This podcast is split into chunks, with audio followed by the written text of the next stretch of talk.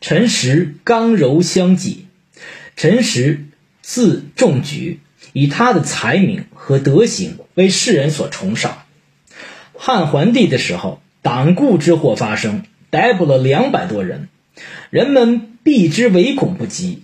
陈实却说：“我不进监狱，众人就无所依靠。”竟然自动到监狱中请求将自己囚禁。后来遇到大赦，才获得释放。